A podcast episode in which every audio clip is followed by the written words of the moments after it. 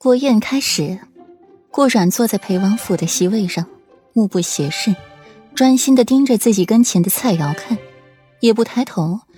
主要是对面坐的就是长孙云，若是不经意间看了他一眼，被裴玉这个小气鬼瞧见了，只怕是又要没完没了了。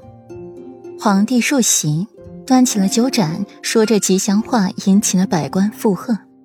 到最后，更是玩起了行酒令的游戏，一人说一句吉祥话，接不下去的就罚酒三杯。轮到顾软了，接的是年，年字可不好接啊！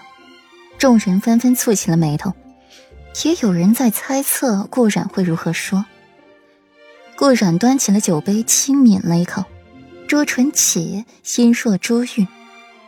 年年今日。岁岁今朝，话音落，掌声响。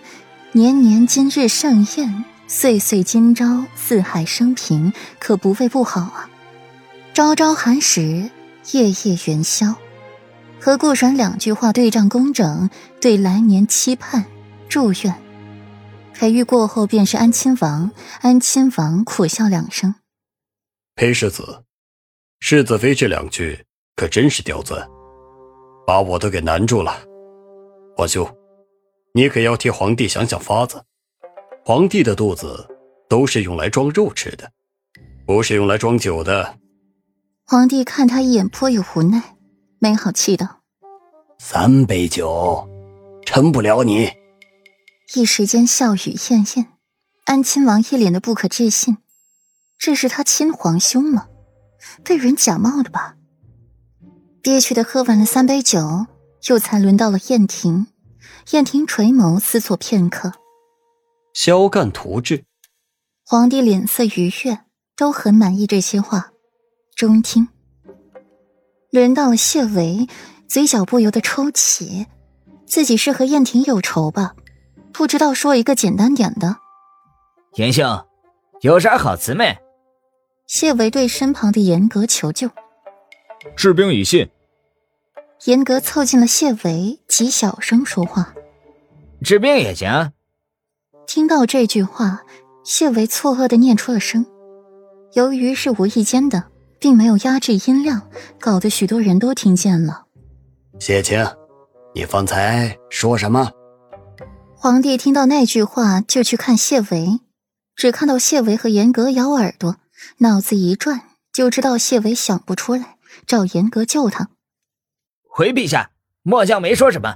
末将输了，末将罚酒三杯。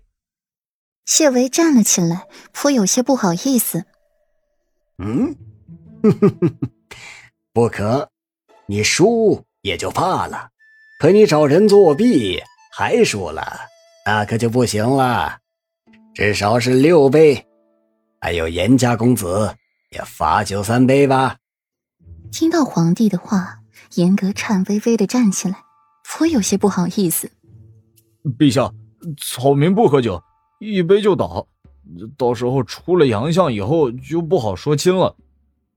听的这话，皇帝哈哈一笑，没想到现在的小辈说话都是这么实诚有趣的，害怕自己出洋相娶不着媳妇儿。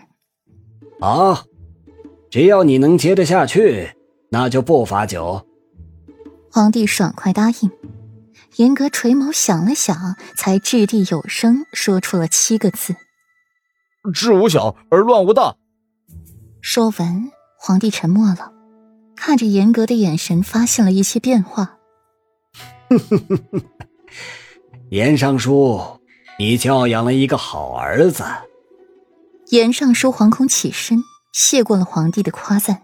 皇帝脸上再度布满了笑容。说的好啊！多谢陛下不罚酒。严格眼神坚定，散着耀眼光辉，意外的夺目。不过严公子，你这酒量一杯倒，那可是不行的，以后可能会吃大亏。酒量还是要练好啊！皇帝满意笑了一笑，没想到一次国宴。竟让他发现了一个待挖掘的宝藏。草民遵命，努力把谢兄喝趴下。